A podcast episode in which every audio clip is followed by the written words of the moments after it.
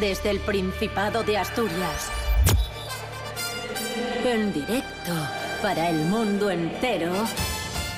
Aquí comienza Desayuno con Liantes. ¡Entiéndesme! Baby. Esto es desayuno. Esto es desayuno. Desayuno con liantes. es, Con liantes. Su amigo y vecino, David Rionda. Amigos, amigas, bienvenidos todos y todas a Desayuno Coliantes, pero no Desayuno Coliantes mm, semana, no, Desayuno Coliantes fin de semana porque hoy es domingo 14 de abril de 2019. Esto es RPA, la radio autonómica de Asturias. Y antes de nada, importante, vamos a deciros el tiempo que tendremos hoy en Asturias, ¿vale? Bueno, hoy en Asturias tendremos, mm, según la Agencia Estatal de Meteorología, día muy húmedo, 75% de humedad, tendremos una temperatura agradable, 21 grados de máxima y 12 grados de mínima y quizá llueva algo, pero nada, muy muy poco, solo un 20% de probabilidad de lluvia. ¿De acuerdo? Y el cielo nublado, eso sí, no esperéis que haya mucho sol hoy, porque sol no creáis que va, que va a haber mucho. Y dicho todo esto, pues nada, recordad que estamos en contacto en nuestras redes sociales, Facebook, Desayuno Coliantes, rtpa.es Radio a la Carta, Instagram Desayuno Coliantes y desayunocoliantes.com.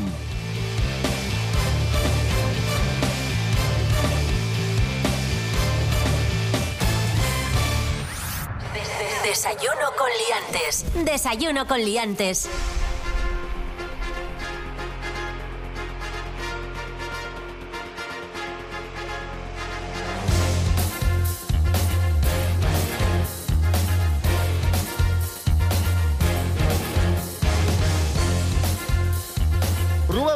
Buenos días. Buenos días, David Rionda. Buenos días a todos, asturianos. Borja Pino, periodista, buenos días. Buenos días, David. Buenos días, Rubén. Y gracias por acogerme un día más. Amigos, amigas, esto es Desayuno Coliantes en RPA, la radio autonómica de Asturias. Comenzamos y comenzamos hablando de las oposiciones del pasado domingo. Como muchos sabéis, recinto ferial Luis Adaro de Gijón, examen para lograr plaza de auxiliar administrativo del SESPA. ¿Cuántas personas se presentaron? Pues casi 11.000 personas, que son bastante menos de las casi 21.000 que se presentaron al examen de celador de hace un mes. En juego 232 plazas de auxiliar administrativo, como decimos, ¿no?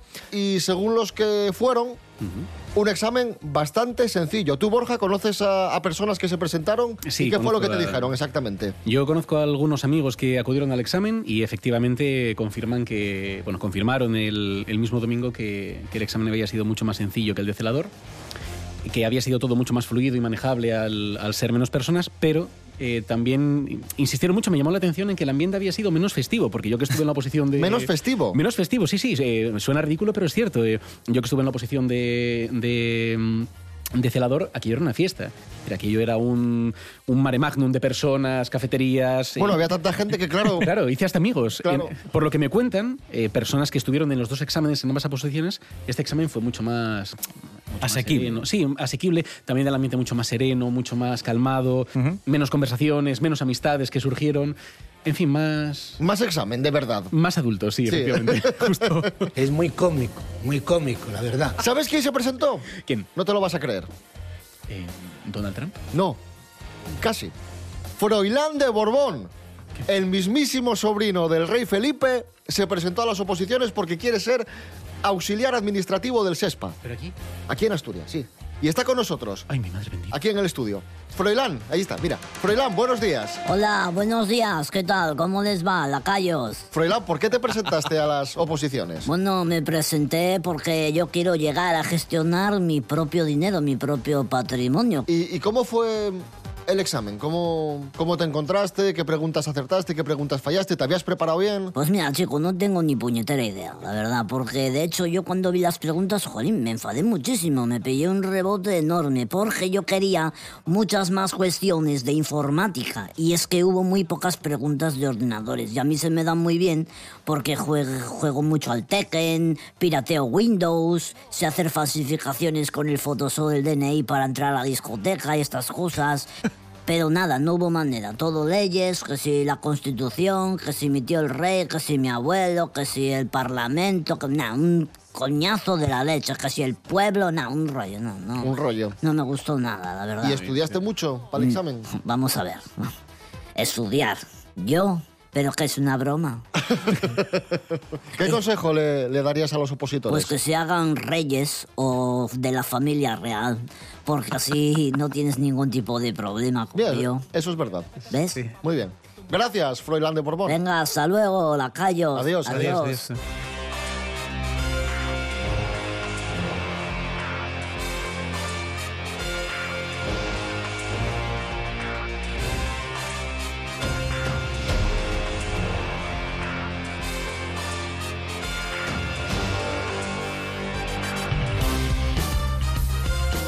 Continuamos, más noticias en Desayuno Coliantes en RPA, la radio autonómica de Asturias.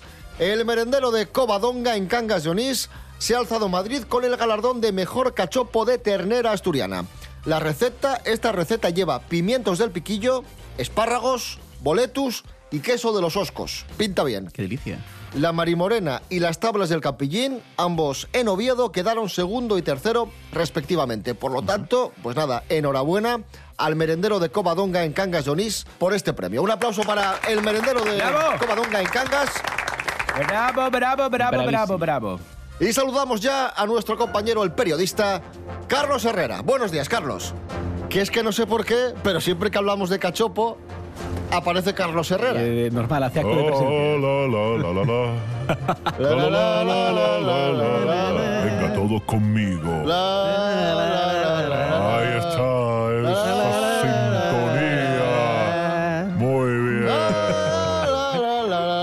Estar bien, ¿no? De hacer el imbécil. ¿eh? Señoras, señores, buenos días. Me alegro, fósforos. Hoy les vengo a presentar uno de los platos más suculentos del territorio patrio. Sí, ya- ya lo hemos dicho. plato Mm. El, Herrera. el cachopo. Con sabor No, pero este es un plato Herrera. A plato Herrera. Un cachopo con jamón, pero gigante como el Calatrava, sabroso y sobre todo español. Un cachopo con jamón. Bueno, eso no tiene nada de... Espérese, espérese, no vaya adelante, A ver. señor Rionda, atención. Le doy la receta. Ponemos una tabla, en una tabla, perdón, un jamón entero, un jamón ibérico. ¿Cómo que entero? Entero, escuche, y con un cuchillo jamonero hacemos una incisión a lo largo del lomo de cerdo ibérico en secaderos de Segovia. Es decir, abrimos el jamón entero en dos mitades y en su interior introducimos cuatro kilos de carne de ternera. Cerramos el jamón cosiéndolo, así lo freímos en una olla con 6 litros de aceite y servimos en mantel español de cuadros en una terraza de Sevilla y con toros a tubera y bailando toros sevillana sueltos. mientras Manolo Escobar suena por el hilo musical. Los toros a tu vera que están sueltos. Sí, sí, sí, sí. Cuando te lo sirven ese cachopo en esa terraza con las muchachas. Le, le veo un par de problemas a ese Pues, punto, ¿eh? Cállese usted. Vale. Un- A mí me da miedo, ¿eh? a mí también, yo- yo ahí no como. Eres un cobarde y no eres. No eres español. con sangre. Con fuerza, con garra, como este país mediterráneo. ¡Herrera! Bravo. Bravísimo, muy bravísimo.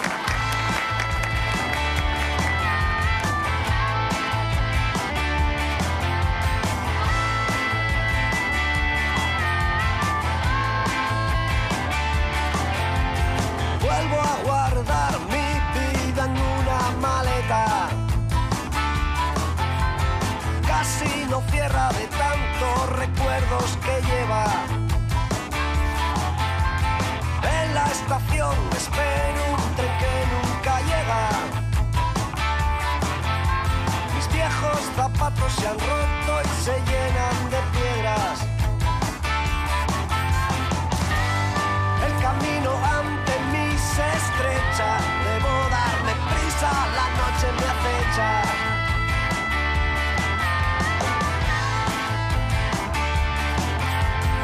Recorro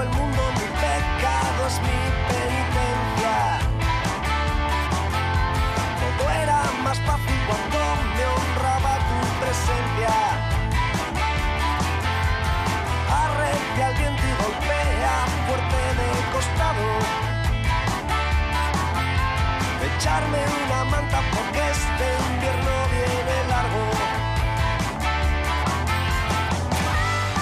Una vida es más que suficiente. Acelero el paso y aprieto los dientes. Avanzamos en la mañana de este domingo 14 de abril de 2019 escuchando a un grupo asturiano, Los Cómodos y la canción Tira Pa'lante. En toda Asturias, RPA, Desayuno con Liantes. Síguenos en Facebook.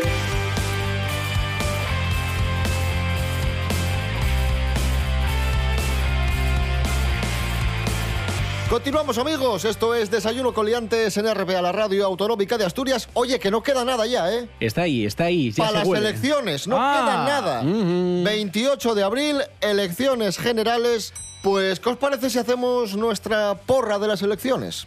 A ver si acertamos. Adelante con ello. En vez de hacer una quiniela, nosotros hacemos la porra electoral. Vale. Vale, a ver qué, qué es lo que pasa. Todo parecido con la realidad. Será una casualidad, pero bueno, por lo menos. Vamos a intentarlo, venga, va.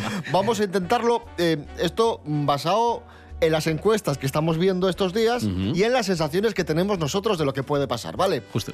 Eh, Rubén Borillo, Sí. ¿cómo crees que va a quedar el Parlamento, más o menos? Eh, yo voy a hacer una reflexión y yo creo que las fuerzas de izquierdas y de derechas, más o menos, creo que van a tener el mismo poder que tienen ahora. Otra cosa es que la división en, en qué partido se llevan qué porcentaje de votos va a variar significativamente. Yo estoy seguro que Podemos se van a dejar bastantes escaños a favor del Partido Socialista. Sé que el PP se va también a dejar muchos escaños en favor de Ciudadanos y de Vox. Pero todo, todo, todo puede pasar. Yo auguro unos 130 para el PSOE, por ejemplo, treinta y tantos para Podemos, 80 para el PP, 40 para Ciudadanos y Vox a lo mejor con 12, 15, más o menos. Y luego dejo el pequeño arco que siempre reservamos para independentistas y partidos como PACMA, etcétera. Que, que es- Independientes. Sí. Borja Pino. Eh, a ver, yo la verdad que estoy bastante de acuerdo con Que, lo que... que poco me mojé, de todas formas. ¿eh? No, no, yo menos todavía, yo soy de secano totalmente. Yo estoy bastante de acuerdo con, con el pronóstico que, que Rubén ha planteado. Es el más, es el más fácil, ¿eh? Es el más que sencillo. pronostican muchas encuestas. Sí añadiría un pequeño, quizá un pequeño matiz. A ver. Yo, yo lo que sí creo, y eh, a título personal espero equivocarme, eh, sí creo que a pesar de ese equilibrio en, la- en los resultados, la derecha va a salir eh, reforzada en lo que se refiere a unidad. Yo sí creo que los tres principales partidos de derecha de estos comicios van a salir eh, quizá un tanto más, no sé si coaligados es el término, pero sí eh, más parejos en cuanto a idearios. Eh, sobre todo por el giro hacia la derecha que están tomando los dos partidos tradicionalmente más moderados, como son el PP y, y Ciudadanos en ese sentido.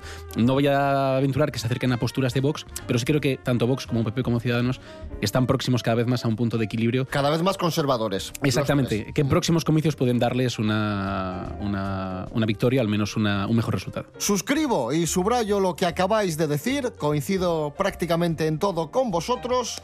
El resultado de las elecciones del 28 de abril es un gran misterio, al igual que lo es la vida de Telma Ortiz, hermanísima de la reina de España, de Doña Leticia. Jorge Aldeitu, buenos días. Muy buenas liantes, hoy os vengo a hablar de Telma Ortiz, que es la hermana de nuestra reina asturiana, que por lo que sabemos ahora no está viviendo en Asturias, está viviendo en Barcelona y conocemos muchas cosas de ella gracias a una entrevista que han dado unos allegados y nos cuentan cosas de su vida íntima, como por ejemplo que su vida básicamente se centra de ir del trabajo a casa, de casa al trabajo, y supuestamente en el trabajo tendría una persona muy afín, no se, no se le puede llamar novio, pero bueno, está con un hombre canoso, muy contenta y se están conociendo. Telma coincide con su hermana que lleva siempre una dieta estricta y concretamente es vegana. Una cosa que nos llama mucho la atención es que no tenga televisor en casa. Y a pesar de ello es súper fan de Eurovisión. ¿Y qué hace para ver Eurovisión? Pues todos los años se alquila una habitación de hotel para ver con su hija Eurovisión a lo grande. Al parecer esto de Eurovisión le gusta desde pequeña ya que se reunía con sus padres y su abuela en torno a la tele a comentar el programa y ahora lo que hace es hacerlo con, su hija y con alguien más que quiera venir a, a la velada. Así que bueno, así ya conocemos un poquito más a Telma. Un saludo, liantes.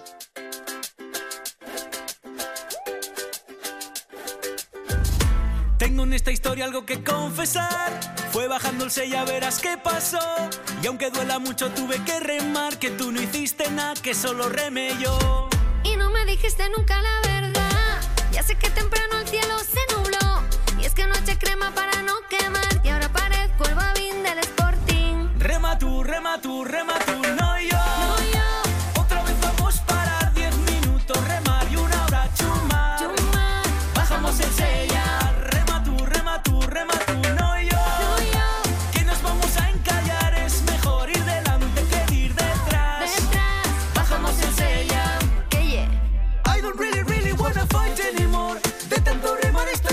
tieso que Dios.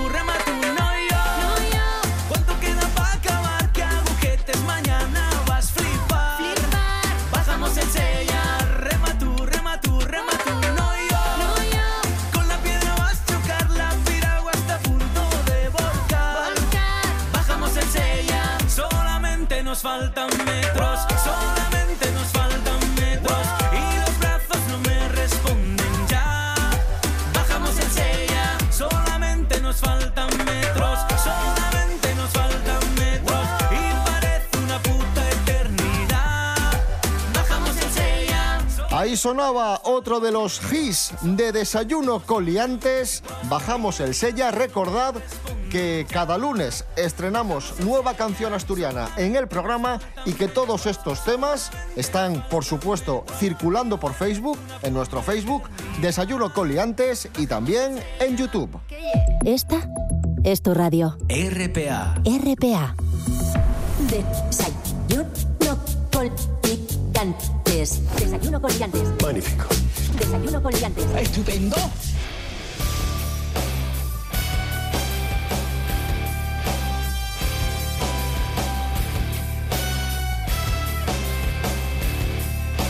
Seguimos en Desayuno Coliantes en RPA, la radio autonómica de Asturias. Vamos con Historias de Albergue con Borja Pino. Por favor, cabecera. Historias de albergue con Borja Pino. Gracias. Borja. Para lo que da una pequeña habitación compartida. Eh, nada, resulta que este fin de semana, como tantos otros, bajé a Madrid para, acudir a las clases del máster. Y me alojé en, en un albergue, en un hostel eh, de la zona de cercana a la plaza de Bilbao.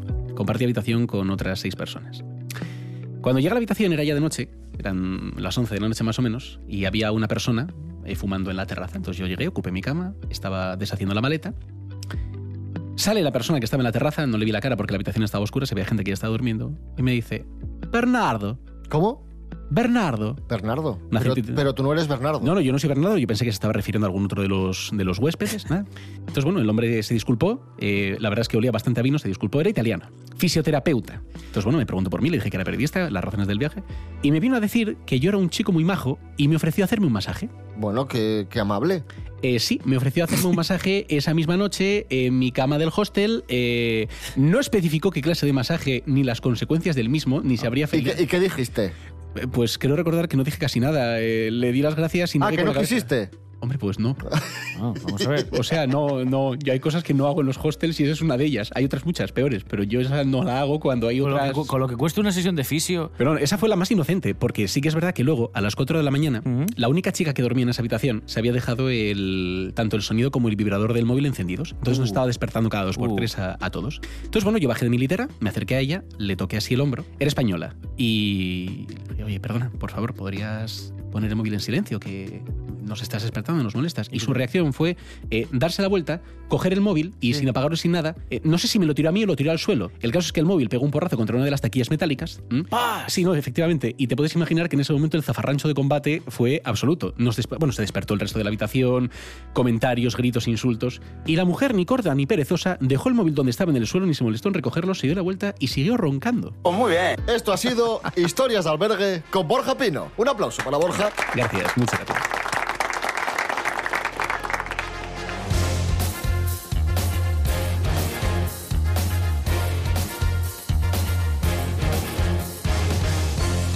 Viajar como Borja Pino y recorrer el mundo en busca de mil y una aventuras, espíritu aventurero como decía aquella, es lo mejor para levantar el ánimo. ¡Levanta el ánimo! ¡Me cachis la ma! El segundo mejor antidepresivo es escuchar RPA y el tercero, atención, es el deporte. Lo dice la ciencia y lo cuenta Esther Rodríguez. Buenos días, Esther. Hola, ¿qué tal David? Muy buenos días. Pues sí, como bien dices, el ejercicio es el mejor antidepresivo. ¿Y sabes por qué? Porque hacer deporte, además de ayudarte a mantener una vida sana y tener una buena salud física, tiene grandes beneficios para la salud mental. Según un estudio realizado por la Universidad de Texas Suroeste y el Instituto Cooper, apunta que la actividad física reduce las probabilidades de sufrir una depresión y problemas del corazón derivados. Para llegar a esta conclusión analizaron a 18.000 personas y vieron que aquellas que eran de mediana edad y hacían actividad física de forma regular tenían menos probabilidades de morir por problemas cardíacos, incluso si se les habían diagnosticado depresión. La investigación resalta las distintas formas en que la depresión puede afectar a la salud y la mortalidad, y además muestra cómo los pacientes sacan fuerzas y motivación para hacer ejercicio cuando sufren depresión.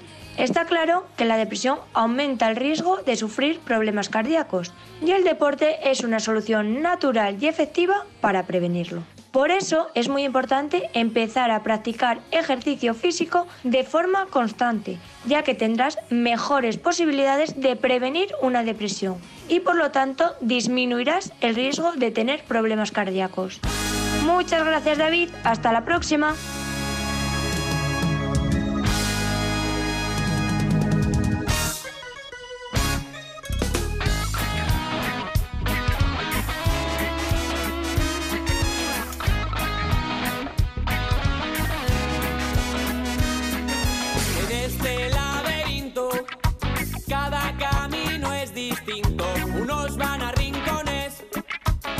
Y otros a sueños infinitos. Convicciones, emociones, ahora no sirven de nada, solo para perderte más y tener tu mente nublada. Hay que saber usar tanto cerebro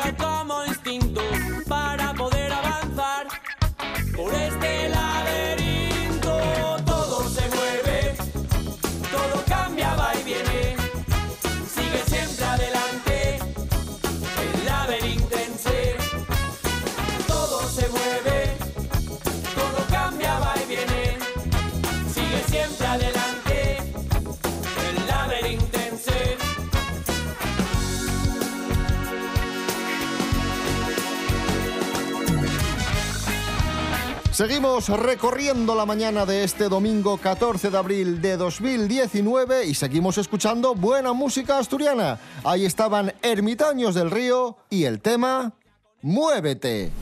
RPA. Esta es tu radio. RPA. RPA. Desayuno con liantes. Síguenos en Facebook.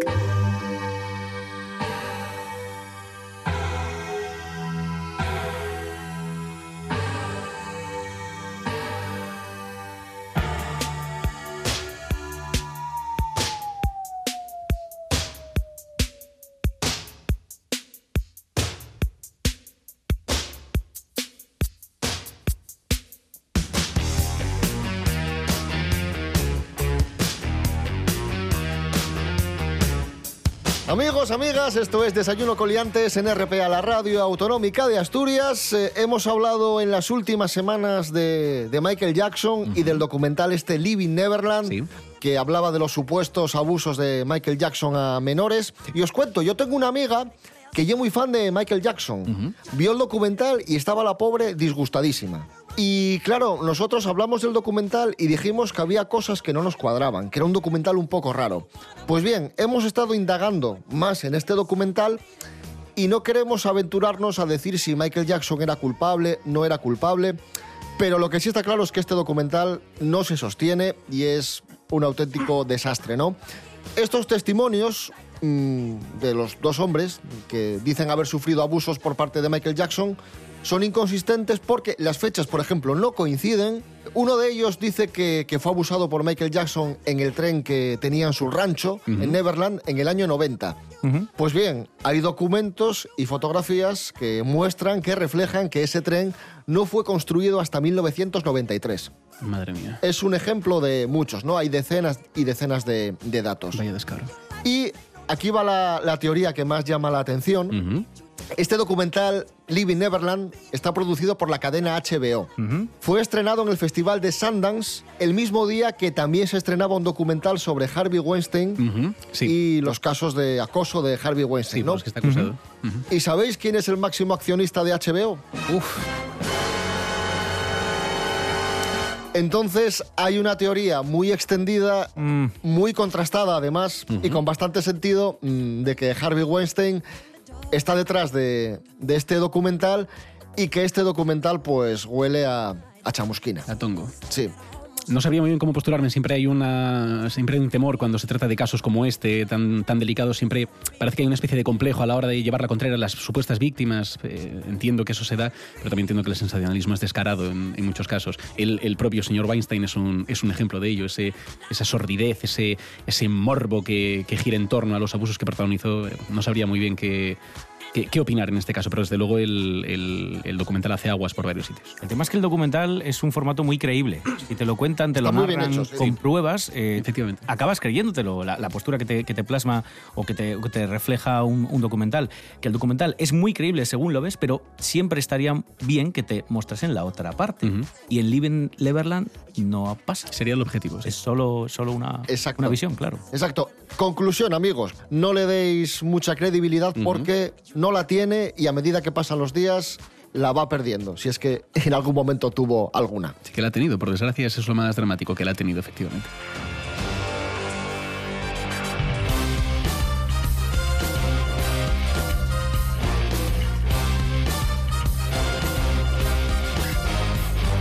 Michael Jackson era multimillonario, llevaba un tren de vida espectacular y hablamos de eso precisamente, de llevar un tren de vida alto o al menos fingirlo. Porque atención a lo que ha hecho un chaval de, de Inglaterra. Ha engañado a sus seguidores al fingir una vida millonaria. ¿Y cómo lo hizo?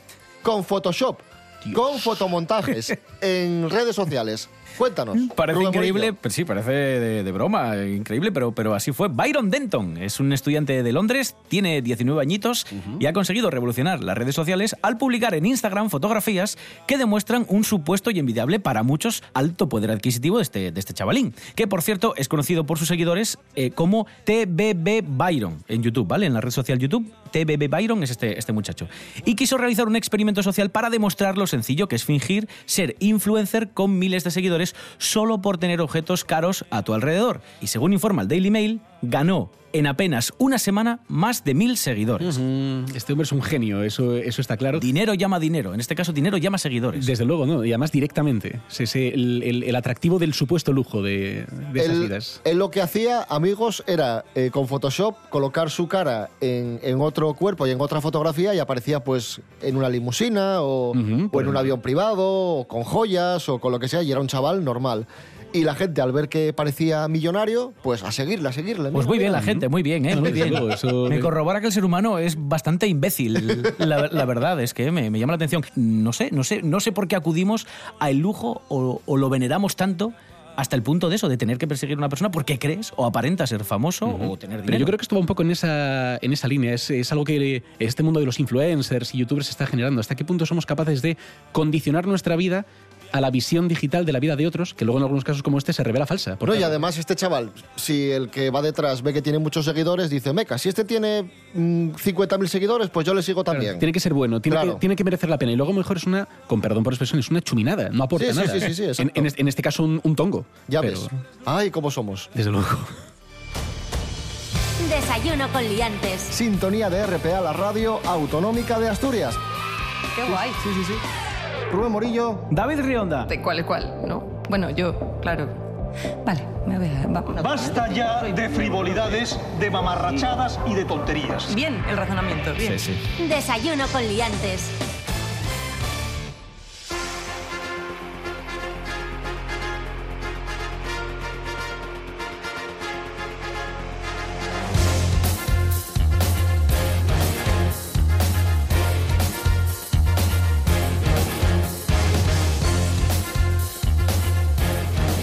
Natalia Cooper, Avilesina. Buenos días, Natalia. Buenos días, chicos, ¿cómo estáis? ¿Qué Bien, tal? ¿y vos? Muy bien, muy bien.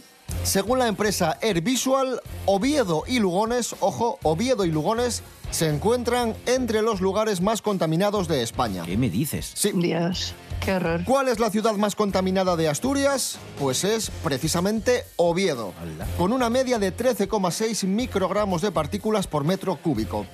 La segunda localidad más contaminada de Asturias es Lugones, con 12,1 eh, microgramos de partículas por metro cúbico. Después tendríamos Langreo, Avilés, Gijón y Salinas. Este es el ranking. Repito, localidades más contaminadas de Asturias, Oviedo, Lugones, Langreo, Avilés, Gijón y Salinas. Natalia, ¿sabes Sí. quién está con nosotros? ¿Quién está?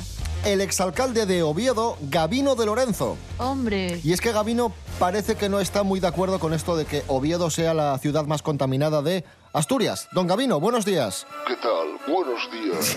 Oviedo. ¿Por qué no está usted de acuerdo con, con esta noticia?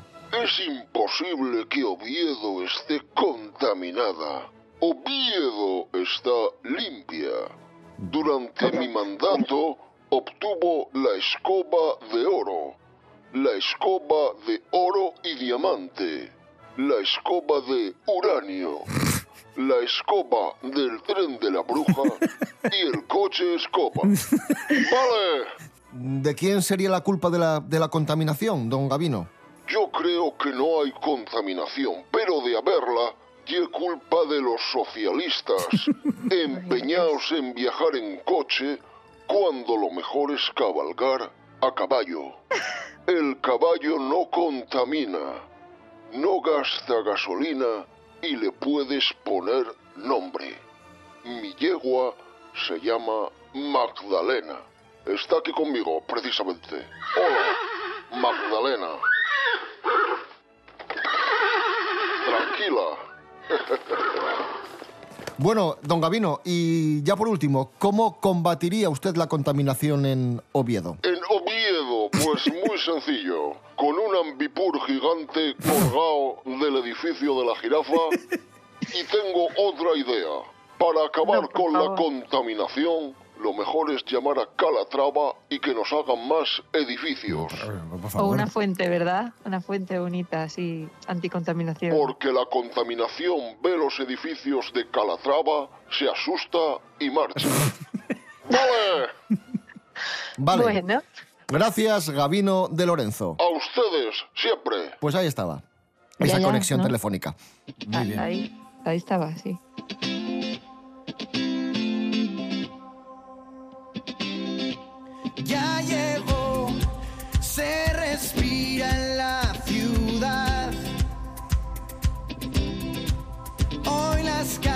Calles gritan al verte pasar.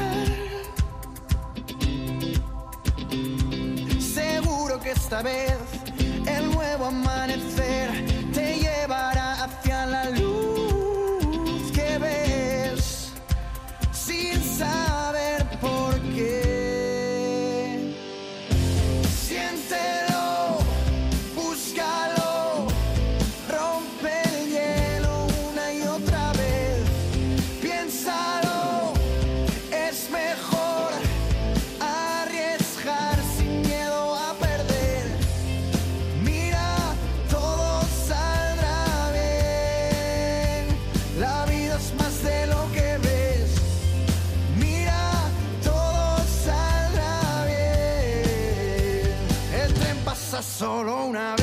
hemos alcanzado el ecuador de este desayuno coliantes. Fin de semana, domingo 14 de abril de 2019, acabamos de escuchar a Morrigans y la canción Todo saldrá bien. En toda Asturias, RPA. Desayuno con liantes. Síguenos en Facebook.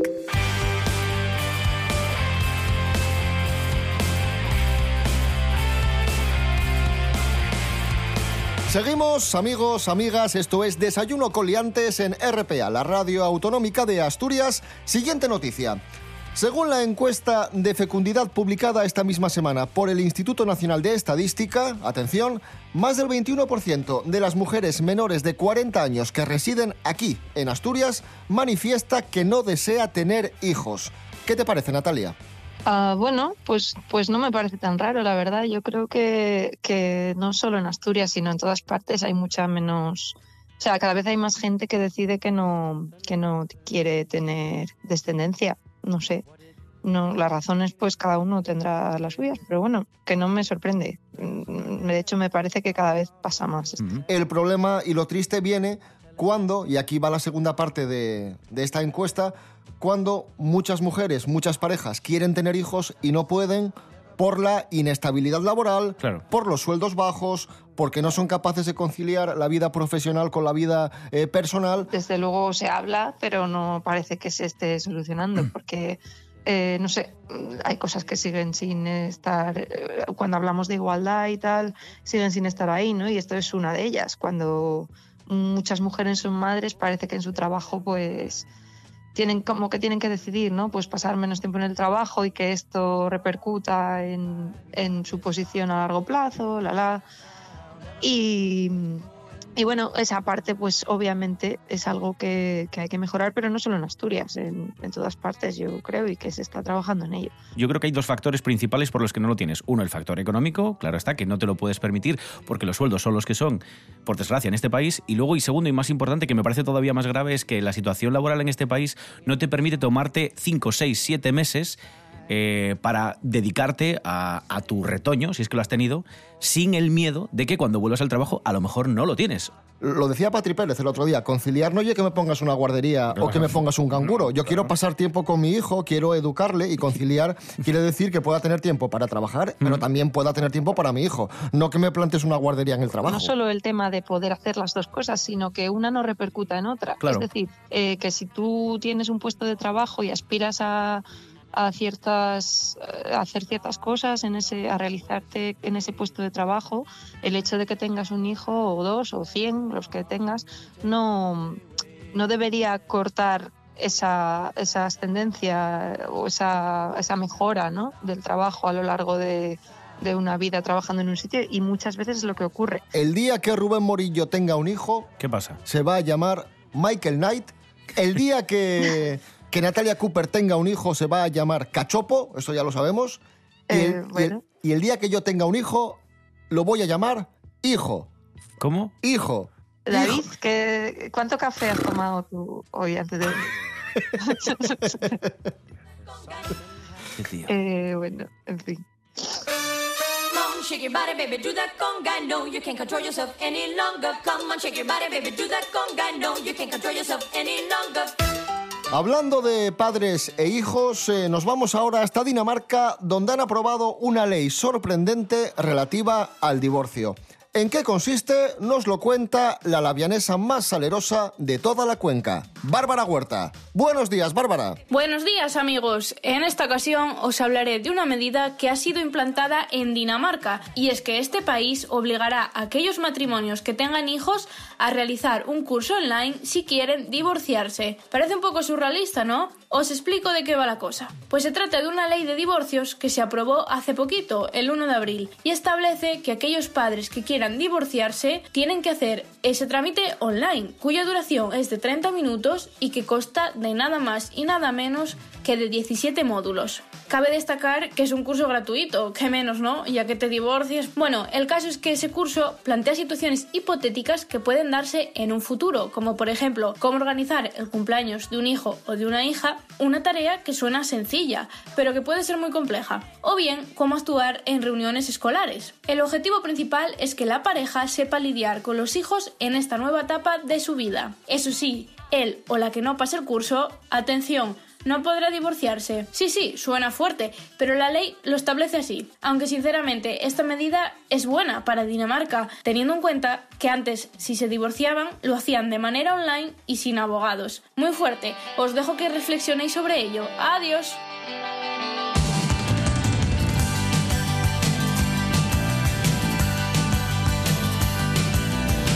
Yo no quiero que me tu amor, ni una seria relación.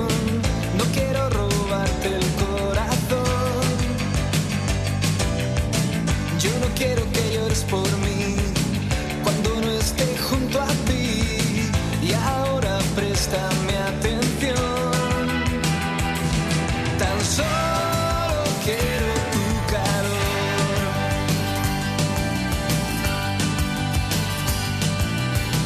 Nena, déjate arrastrar. Esta noche nunca acabará.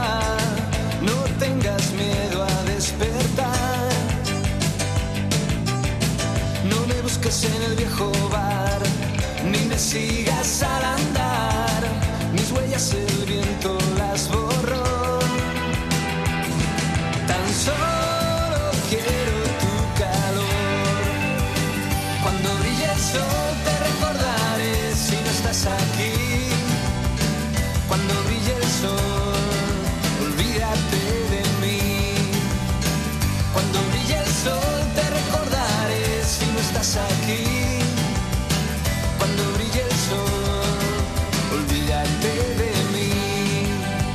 Clásico del pop español, La Guardia, cuando brille el sol.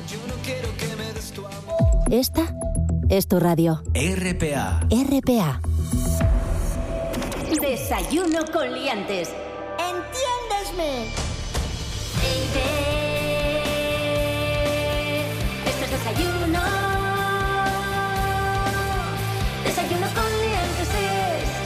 Con liantes es. ¡Qué guapísimo!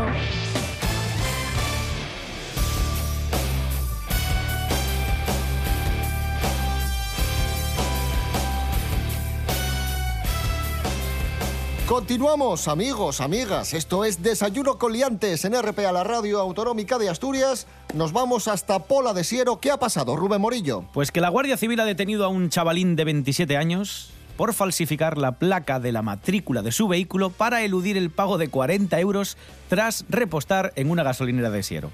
Este, este chaval, vecino de Oviedo, sustituyó un número y una letra de la matrícula para evitar tener que pagar este, este dinero. Ingenio, Natalia. Claro, claro. Ingenio. No tanto cuando se han dado cuenta, quiero decir.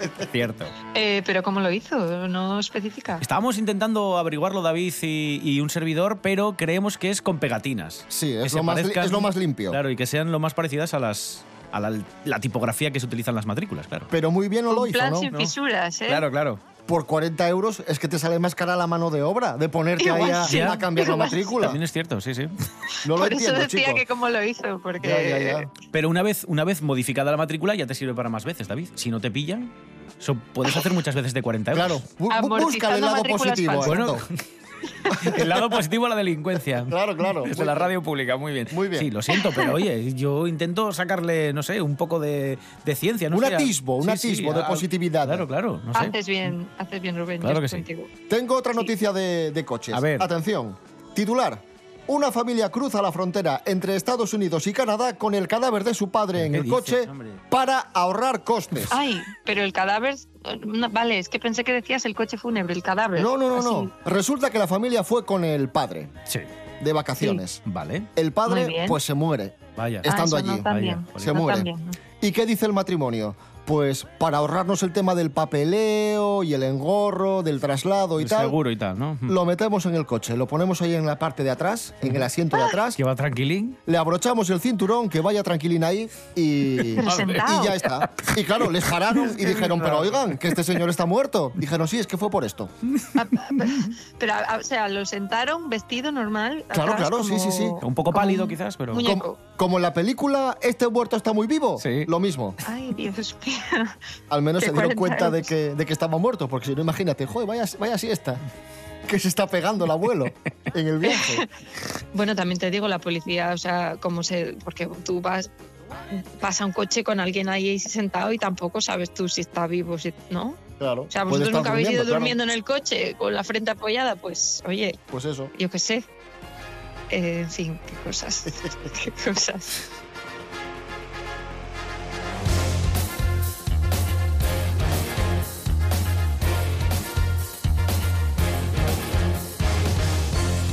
Bueno amigos, amigas, viajamos a continuación, pero sin muertos en el coche.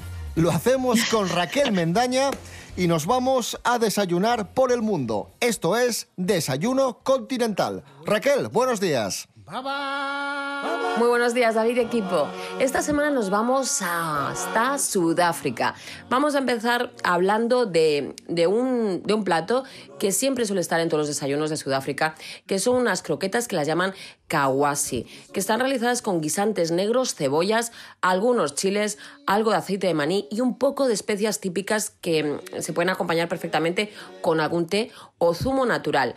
¿Toman café en Sudáfrica? Sí lo toman, al estilo italiano, precisamente por la influencia de esta cultura, pero no son precisamente muy cafeteros, a mí me, me sorprende.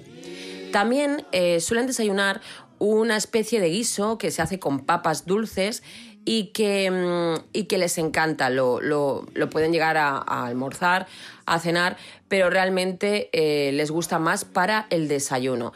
Lleva papa dulce, agregan carne y es pues eso, mm, como tantos platos que hay de este estilo en otras culturas, pero a ellos les gusta desayunarlo. Son unos locos de las torrijas, de las torrijas hechas con pan de chapata y les ponen queso y en muchas ocasiones bacon. También les gustan los pinchos de salmón. En muchos sitios de Sudáfrica vais a encontrar salmón. Y les encanta desayunar hamburguesas. ¿Su carne favorita? La de avestruz. Son muy dados también a comer pollo. Tienen un, un pastel de pollo que es muy típico en Sudáfrica y que lo suelen desayunar. Y hay otra torrija estrella en Sudáfrica que podéis encontrar en muchas zonas, que son torrijas de fresa y de miel. Espero que os haya gustado y vamos a ir pensando a qué otro lugar del mundo viajamos la próxima semana a través de su desayuno. Un beso muy fuerte para todos y espero que estéis teniendo una semana fantástica.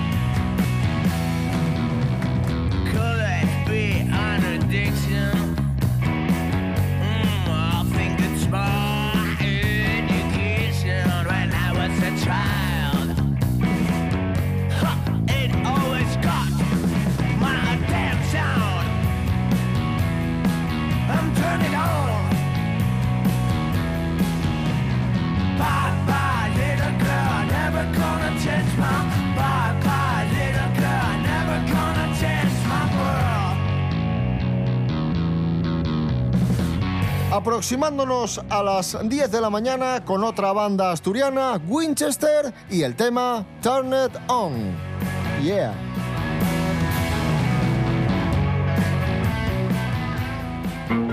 En RPA damos de noticias, toles noticias, nada más noticias. RPA, la autonómica. Desayuno con liantes. Desayuno con liantes.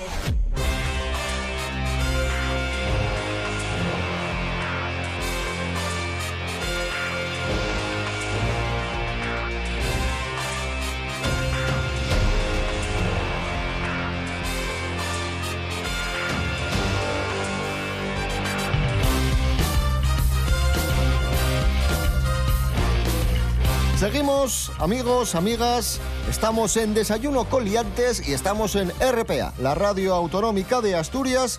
Se cumplen 10 años de la muerte de la escritora Corín Tellado. Nacida en el Franco en 1927, es la escritora española más leída tras Miguel de Cervantes. ¿Cuántos libros crees que ha vendido, Natalia? Una cifra. Vas a Eh, alucinar. mucho- no, no, ojo, que yo tengo aquí un, un conocimiento mínimo. Que, por cierto, ¿sabéis por qué la llaman Corín, no? No es su nombre de verdad, de esta mujer. Ella es María Socorro, si no me equivoco. Eso, pues eh, Corín viene de que de niña la llamaban Socorrín. Y de Socorrín, Corín. ¿Qué te parece? Esto, esto lo sé yo. Eh, ¿Cuántos libros ha vendido? Pues... 400 millones de libros, Natalia. ¿Qué me dices? 400 millones de libros, escribió más de 5.000 novelas. Eh, No te da una vida para escribir 5.000 novelas. Espectacular, espectacular. Hay que decir que estas novelas, durante el franquismo, eran novelas muy, ¿cómo decirlo? Eh, cristalinas, eh, puras. Claro. Todo era muy, muy Bu- bueno. blanco, muy candoroso. Y con los años, eh, Corín Tellado fue evolucionando y, y ya empezó a retratar a mujeres más independientes, que no eran simplemente meras comparsas de, de su pareja. Bueno, a ver, pero vosotros no tenéis, no, en casa no, no, no tenéis ninguna Sí, de, sí, sí, sí. de estas. ¿Algo, ¿Alguna hay? En sí. mi casa hay una colección, de hecho, entera. ¿Ah, sí? Sí, sí. Eh, en, mi casa quiero- en el pueblo. En la casa del pueblo hay, hay un montón de novelinas pequeñas que vienen como fascículos pequeñitos. Claro, era muy top esto en su día. Yo, yo, vamos, por mi casa había y, y en las librerías y en todas partes. Yo, a ver, porque además las, yo no he leído ninguna de las novelas de Corín, desgraciadamente, pero, pero también te digo, con los títulos eh, te, te hacías una idea de muchas cosas. Quiero decir, te odio por ser de otro, o cosas así, o eh, yo qué sé, o la boda de Mari Pepi, o quiero conocerte mejor. O sea, eran bastante claras. Quiero decir, no era. Sí, luego, luego lo leías y, no, y no era un robot exterminando el mundo, no. Iba de... No, para tu sorpresa. No, Exacto. no. ¿A que no sabes, Natalia, quién la entrevistó? Aquí en RPA, a Corín Tellado, en su momento, hace ya 11 años. No me digas que tú, David. ¡Hombre! Por Eh, supuestísimo. Faltaría más. Eh, ¿En serio? Sí, sí, sí, sí, en serio. Recuerdo maravilloso. Vamos a poner un trocín muy, muy pequeño de, de ese momento. Ay, sí, sí. Corín Tellado, ha sido un auténtico placer. Me decía que le había prestado mucho, a mí también me ha prestado mucho. Oye, pues a mí me ha gustado tanto que hubiera seguido. Y eso que dentro de una hora tengo que, que bien- viene la enfermera a verme. No te preocupes, Corín, que otro día continuamos, sin Cuando duda. quieras tú. Un abrazo fuerte y bueno, pues eso, que la gente siga leyendo. Por cierto, eh, Natalia Cooper, Rubén Morillo, muy importante, os cuento. eh, nuestros amigos de Higiénico Papel Teatro han creado una obra basada en la vida de Corín Tellado. Que podréis ver este mismo sábado en el Teatro Jovellanos de Gijón a las ocho y media de la tarde. Repito, este sábado, ocho y media de la tarde, Teatro Jovellanos de Gijón, obra de teatro basada en la vida de Corín Tellado. Muy interesante, ¿eh? Ah, pues seguro que sí, ¿eh? porque Higiénico hace montajes muy guays. Tienen un eh, King Richard que me gustó mucho a mí, que además eh, participa Cris Puertas, ya que estamos diciendo. Eh, sí, sí, qué guay. Pues habrá que verlo eso.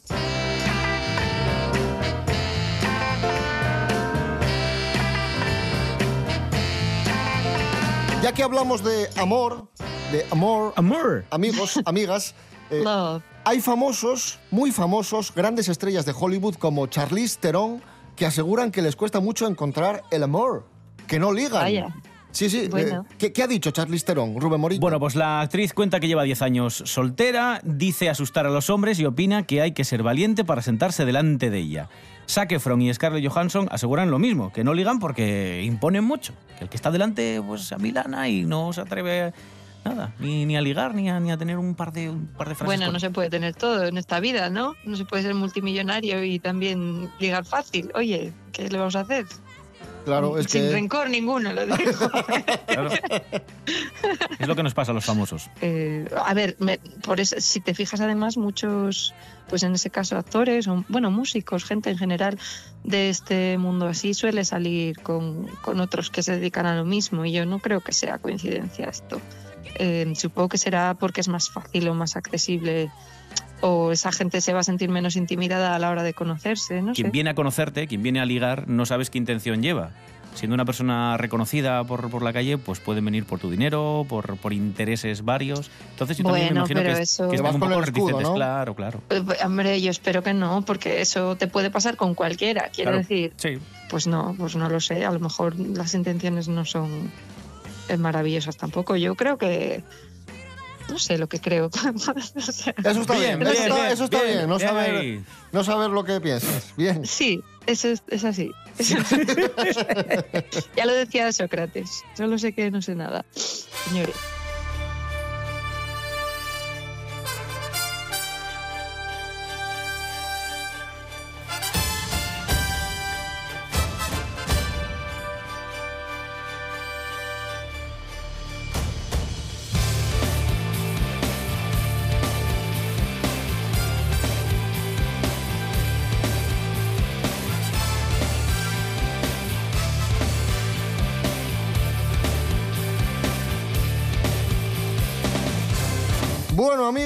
Estamos llegando ya a las 10 de la mañana. Recordad que a continuación en RPA tenemos Asturias por dos. Y recordad que este programa regresa mañana lunes a las seis y media de la mañana, como siempre, como todos los días. Y también, muy importante, para los que no madruguéis o los que os hayáis perdido algún programa o los que queráis volver a escuchar Desayuno Coliantes, lo tenéis muy fácil en nuestras redes sociales, en Facebook, Desayuno Coliantes, en www.rtpa.es, Radio a la Carta, en la plataforma iVox, que se escribe i-v-o-o-x.com,